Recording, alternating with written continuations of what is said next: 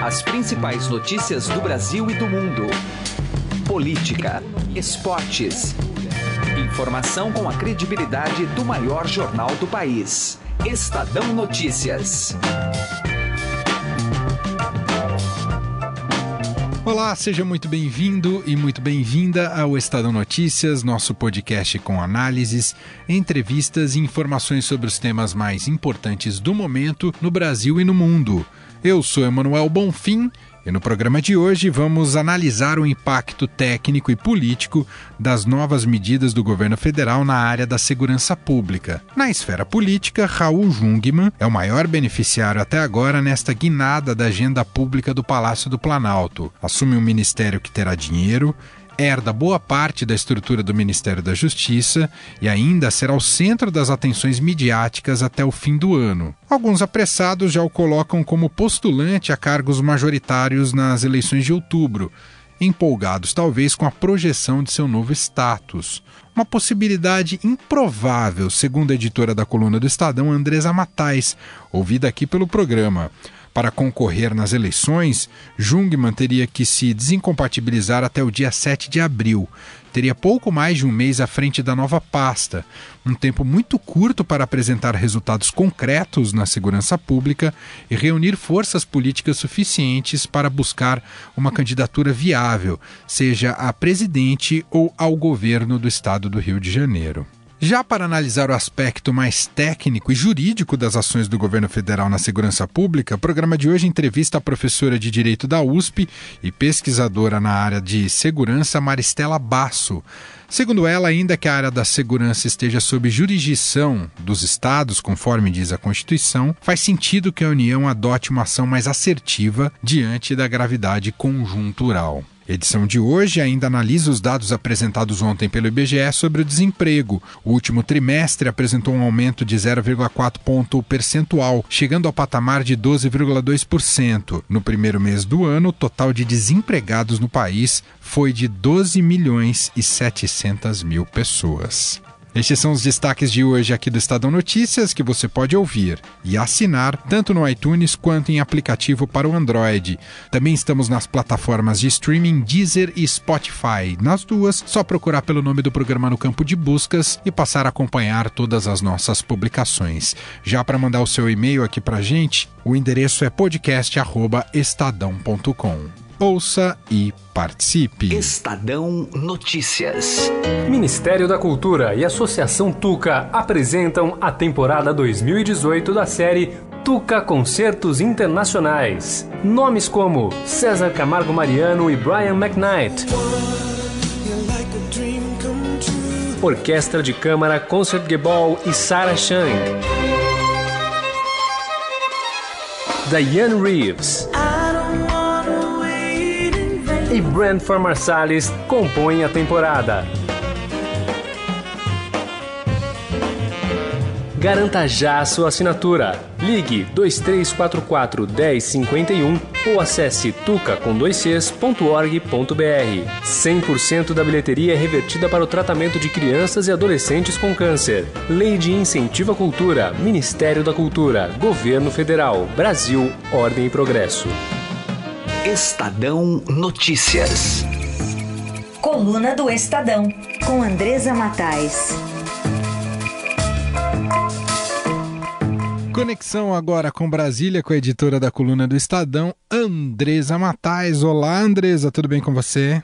Tudo bem, Emanuel? Oi para os ouvintes. Andresa Matais, bom, vamos falar sobre essa guinada, né? mais um passo dessa guinada da agenda pública do governo, que agora está todo focado em ações na área da segurança pública, criou o Ministério Extraordinário da Segurança Pública e, politicamente, quem emergiu nesse movimento foi o agora ministro da Segurança dessa nova pasta, Raul Jungmann, que tem, é o nome que tem dominado, virou o xerifão do governo, é isso, Andrés Matais?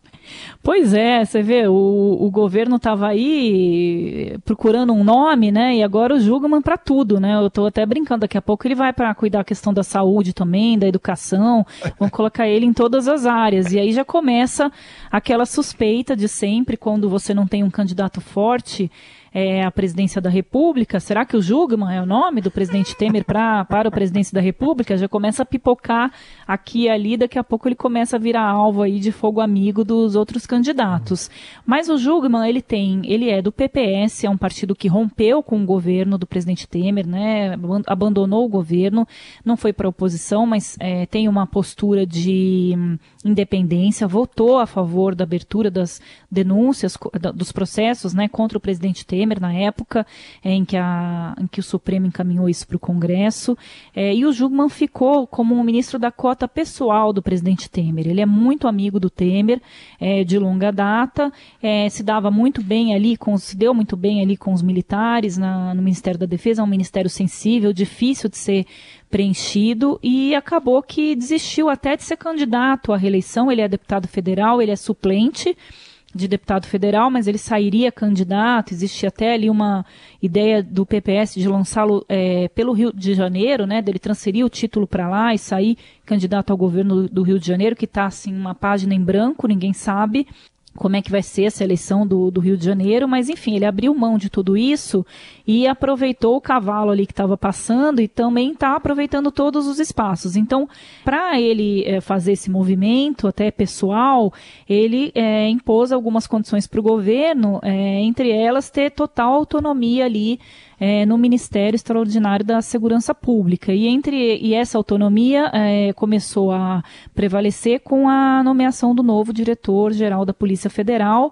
É, ele escolheu um nome que ele não tirou da cartola, já era um nome já falado, que já se pensou inicialmente, né? O, o doutor Galouro, ele já foi da Polícia Federal, muito ligado ao Leandro Daello, mas enfim, foi uma demonstração de força ali do Jugman. Então, todo o governo agora está meio que nas mãos ali do, do Jugman, no entorno dele. Vamos ver é, de que forma, Emanuel, ele não vai incomodar o presidente Michel Temer fazendo sombra ao Temer, porque, na verdade, a, a intenção de toda a equipe ali de marketing e política mais ligada ao presidente Michel Temer é que ele sim seja o beneficiário dessas mexidas aí, né, na, na, questão da segurança pública, e não o ministro Raul Jugman, claro. Pode ser que em algum momento aí haja um, um embate né, se o Jugman for aparecer demais como dono aí dessa, dessa área. Na verdade, é, o governo vai tentar mostrar que o grande é, avalizador dessas mudanças todas é o presidente Michel Temer. Bom, pelo que você falou, Andresa, a avaliação a política eleitoral do Jugman é muito difícil pensar para esse ano de 2018. Mas acho que ele até já falou isso em entrevista. Ele faz uma aposta em permanecer. Claro que tudo depende de quem vai ser eleito em outubro. Mas ele faz uma aposta em ser mantido, por exemplo, imaginando um Alckmin presidente, em se manter num ministério já a partir de 2019? É, é, seria uma aposta concreta do Jungmann caso ele faça um bom trabalho, Andresa? Olha, as alianças, né, o PPS, que é o partido do Jugman, vai apoiar o Geraldo Alckmin, né? E aí, nesse sentido, pode ser sim que o Jugman continue no governo. É incrível, mas essas conversas já estão ocorrendo, Emanuel. eu, eu, eu, não digo assim necessariamente com o Jugman, mas com, com, vários ministros que estão aí, de que podem continuar nos seus cargos aí, dependendo né, de quem eles vão apoiar na eleição presidencial. Os candidatos à presidência não estão tão certos, né? Mas essas, essas combinações, esses rearranjos aí já estão sendo combinados e isso vai influenciar muito no que a gente vai assistir de alianças para as eleições é, presidenciais. Tá aí, Andresa Matais, direto de Brasília, participando aqui com a gente do nosso podcast. Andresa, muito obrigado, grande abraço. Tchau, tchau. Estadão Notícias. Novo Ministério da Segurança Pública precisa investir mais em inteligência policial para obter bons resultados no combate ao crime organizado. Acompanhe a análise da professora de Direito da USP, pesquisadora na área da segurança pública, Maristela Basso, que conversou com Heisen Abac. Nosso assunto agora é segurança pública, medidas recentes anunciadas pelo governo federal, como a intervenção no Rio de Janeiro na área da segurança e a criação de um novo ministério. À frente dele, Raul Jungmann assumiu o Ministério da Segurança Pública. E sobre esses temas vamos conversar com a professora de Direito da USP, pesquisadora na área de segurança, Maristela Basso. Obrigado pela presença, professora. Obrigada a você. É, na sua visão, é, essa política do governo agora voltada mais para a segurança pública, nessas duas frentes, Rio de Janeiro e de uma forma mais ampla a criação de um, de um ministério. Era necessário que o governo federal entrasse efetivamente nesse, nessa temática com mais ênfase? É, sem dúvida, porque é, não só o cidadão do Rio de Janeiro, mas os brasileiros todos esperavam uma solução, um encaminhamento de uma solução, um programa visando uma solução a médio e longo é, prazo para o Rio de Janeiro. Então, o governo até demorou bastante, né? Entrou o presidente, saiu ministros da Justiça, se falou muito de defesa, mas se demorou muito para agir no Rio de Janeiro. Para a gente ficar numa questão que a senhora também entende muito, né? Constitucionalmente, né? sempre se fala, ah, o, a segurança pública é assunto dos estados. Até que ponto isso é realmente uma realidade? É, sim, a segurança pública é responsabilidade do Estado e também do município. Contudo, nós temos um ente maior uh, olhando tanto para os estados como para os municípios, que é o governo federal, que é a União, que é o Brasil. Então, quando falham não estão apresentando os resultados necessários em nível municipal ou em nível estadual, cabe sim à União, ao presidente da República, às forças maiores que estão acima, intervir. Isso é, é, é, uma previsão não só constitucional, mas é uma interpretação é, sem fantasia do ordenamento jurídico. Né? Quando nós lutamos pelo, pela construção de um Estado de Direito, significa vivermos sobre regras, sobre regras claras, regras que dizem respeito à nossa vida individual, privada, como também à nossa vida em coletividade. O que nós estamos falando no Rio de Janeiro agora é a vida em coletividade. Essa vida em coletividade estava precisando de uma ajuda maior, porque o município e o Estado não estavam provendo. Então, sim, se esperava do Brasil, se esperava da União, se esperava do presidente da República uma é, solução. Não há uma solução imediata, mas há um encaminhamento é, visando uma solução futura. Então, sim, o Estado tinha e tem que tomar uma medida em defesa daquelas pessoas. Bom, o Ministério é novo, né? Acabou de ser criado, o Ministério da Segurança Pública. Uh, na visão da senhora, quais devem ser o, os elementos fundamentais? O, o, foco né, desse Ministério deve ser voltado para que sentido exatamente? É, esse Ministério agora está focado em estabelecer uma inteligência, né? Ou seja, é, é um Ministério técnico, é, porque ele, ele não tem as funções do Ministério da Justiça, nem da Casa Civil e nem de outro ministério qualquer, ele visa a defesa e é, e, e, parte de um caso concreto, que é o Rio de Janeiro. Né? Esse ministério vai olhar para o Brasil todo, mas nesse momento ele está olhando para o Rio de Janeiro, que digamos que é o estado da federação, que está mais doente e que precisa de ajuda. Mas ele vai criar uma inteligência entre as polícias, né, das, as polícias em nível estadual, ali em nível municipal, quais são as forças que nós podemos usar em nível federal, e vai ter aí como protagonista o Exército, que é aquele a quem nós recorremos quando estamos com a nossa paz e a nossa segurança ameaçadas.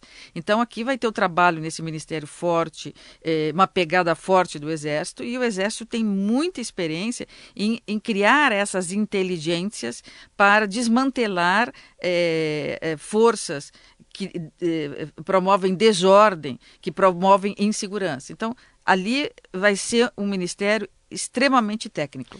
Para a gente concluir, professora, então foi criado agora o, o, Ministério da Segurança Pública e a Polícia Federal foi para o guarda-chuva lá da segurança, né? Saiu da Justiça, foi para a segurança. A gente está no momento em que a Polícia Federal está na linha de frente aí do combate à corrupção, tem a Lava Jato, mas não, não é só a Lava Jato, tem tantas outras operações. E bem como primeira medida, o ministro Jungmann trocou o diretor.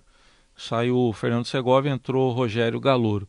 Como é que a senhora vê essa troca e o papel da Polícia Federal daqui para frente, é. especialmente aí no combate à corrupção? Eu vejo como uma operação cirúrgica, como o Exército sempre atua, né? O Exército, a, a, a nossa é, é, nosso exército, ele atua sempre de forma cirúrgica. Ele é, foi treinado para é, não se contaminar com emoções, com paixões, com, com a, é, é, amizades com esse ou aquele. Ele foi chamado para uma missão, o exército, e ele vai cumprir aquela missão. E no cumprir essa missão de manutenção da paz e da segurança do Estado do Rio de Janeiro, certas pessoas não estão, certos profissionais que estão nessa cadeia de trabalho não se enquadram naquele perfil. Então, se não se enquadram naquele perfil, é preciso que ela seja afastada para que outras assumam o lugar é, melhor capacitadas para aquele objetivo é, é, que o Exército hoje tem. Então, eu não vejo assim como, olha, ele foi demitido porque ele era corrupto, não, ele foi demitido porque ele, ele tinha relações é, talvez pouco ortodoxas com esse ou aquele é, importante personagem da Polícia Estadual, da Polícia Municipal. Não, isso foi uma, uma decisão estratégica. Essa pessoa, o chefe da Polícia Federal, não está no perfil, ele é afastado para que entre outra com aquele perfil que possa atender, mas eu, não vejo como algo. É, onde haja aí uma rede de intrigas, ou ele que deixou o poder, era alguém envolvido nessa, nessa ou naquela atividade pouco, pouco ortodoxa. Foi uma decisão estratégica entre alguém com o perfil talhado para se adaptar a esse projeto que é a intervenção no Estado do Rio de Janeiro. Nós ouvimos Maristela Basso, professora de Direito da USP e também pesquisadora na área de segurança. Obrigado, até uma próxima. Obrigada a vocês. Estadão Notícias. Economia. Com o fim dos contratos temporários, desemprego volta a subir no país taxa de desemprego no trimestre encerrado em janeiro ficou em 12,2%, um aumento de 0,4 ponto percentual. O destaque sobre este tema vem agora com Carolina Ercolim. Vamos falar sobre o índice de desemprego no Brasil, que atingiu 12,2% no trimestre encerrado em janeiro de 2018. Isso significa que 12 milhões e 700 mil pessoas estão desempregadas no país. Os dados foram divulgados nesta quarta-feira pelo IBGE por meio da pesquisa PNAD contínua. Vamos ampliar essa discussão com o professor da Faculdade de Economia da USP, professor Hélio Zilberstein, que já está conosco aqui. Tudo bem, professor? Tudo bem, e vocês? Tudo certo. Bom, o desemprego ficou maior do que o registrado no trimestre encerrado em dezembro, quando a taxa foi de 11,8%. Né, falamos agora 12,2 em relação a 11,8, mas ficou estável em relação ao trimestre anterior, quando a taxa foi de 12,2 também. O número, no entanto, está abaixo da taxa registrada no trimestre encerrado em janeiro do ano passado, de 12,6%. O que, que essa sopa de números nos diz, professor? Que avaliação o senhor faz dessa divulgação? Bom, uh, quando o ano começa, janeiro, sempre a taxa de desemprego tende a subir porque muitas pessoas estão voltando ao mercado e ainda não encontraram um emprego. Então, isso engrossa a quantidade de desempregados. Mas esse ano, a história não foi bem assim. O desemprego aumentou em relação ao trimestre terminado em dezembro 0,4 pontos. Nós estávamos com 11,8 no período outubro, novembro, dezembro e passamos para 12,2 é, nesse trimestre, novembro, dezembro, janeiro. Né? Bom, procurando a causa desse crescimento, a gente percebe que é, o desemprego cresceu não porque pessoas chegaram ao mercado à procura de emprego, mas porque pessoas foram demitidas, foram desligadas dos seus empregos.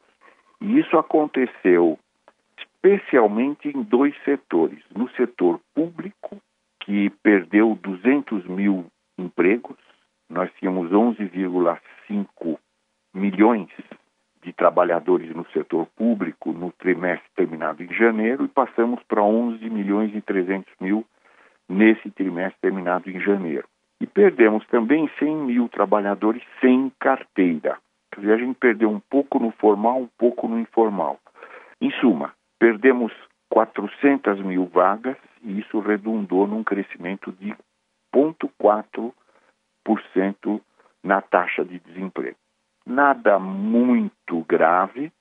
É, o, o, eu acho que a, a palavra que mais adequadamente descreve o mercado de trabalho nesse momento é estabilidade. Né? Esses números são quase oscilações estatísticas. Né? Evidentemente que para cada indivíduo que perde um emprego, isso não é uma oscilação estatística, isso é uma realidade dura. Mas no conjunto, uh, não são números que assustam, uh, pelo contrário, eles até animam porque janeiro poderia ser um mês pior ainda. E quando a gente fala de é, trabalho informal, professor, como é que está o Brasil a partir desse levantamento? Bom, a informalidade no Brasil é muito grande, né? Ela é muito grande.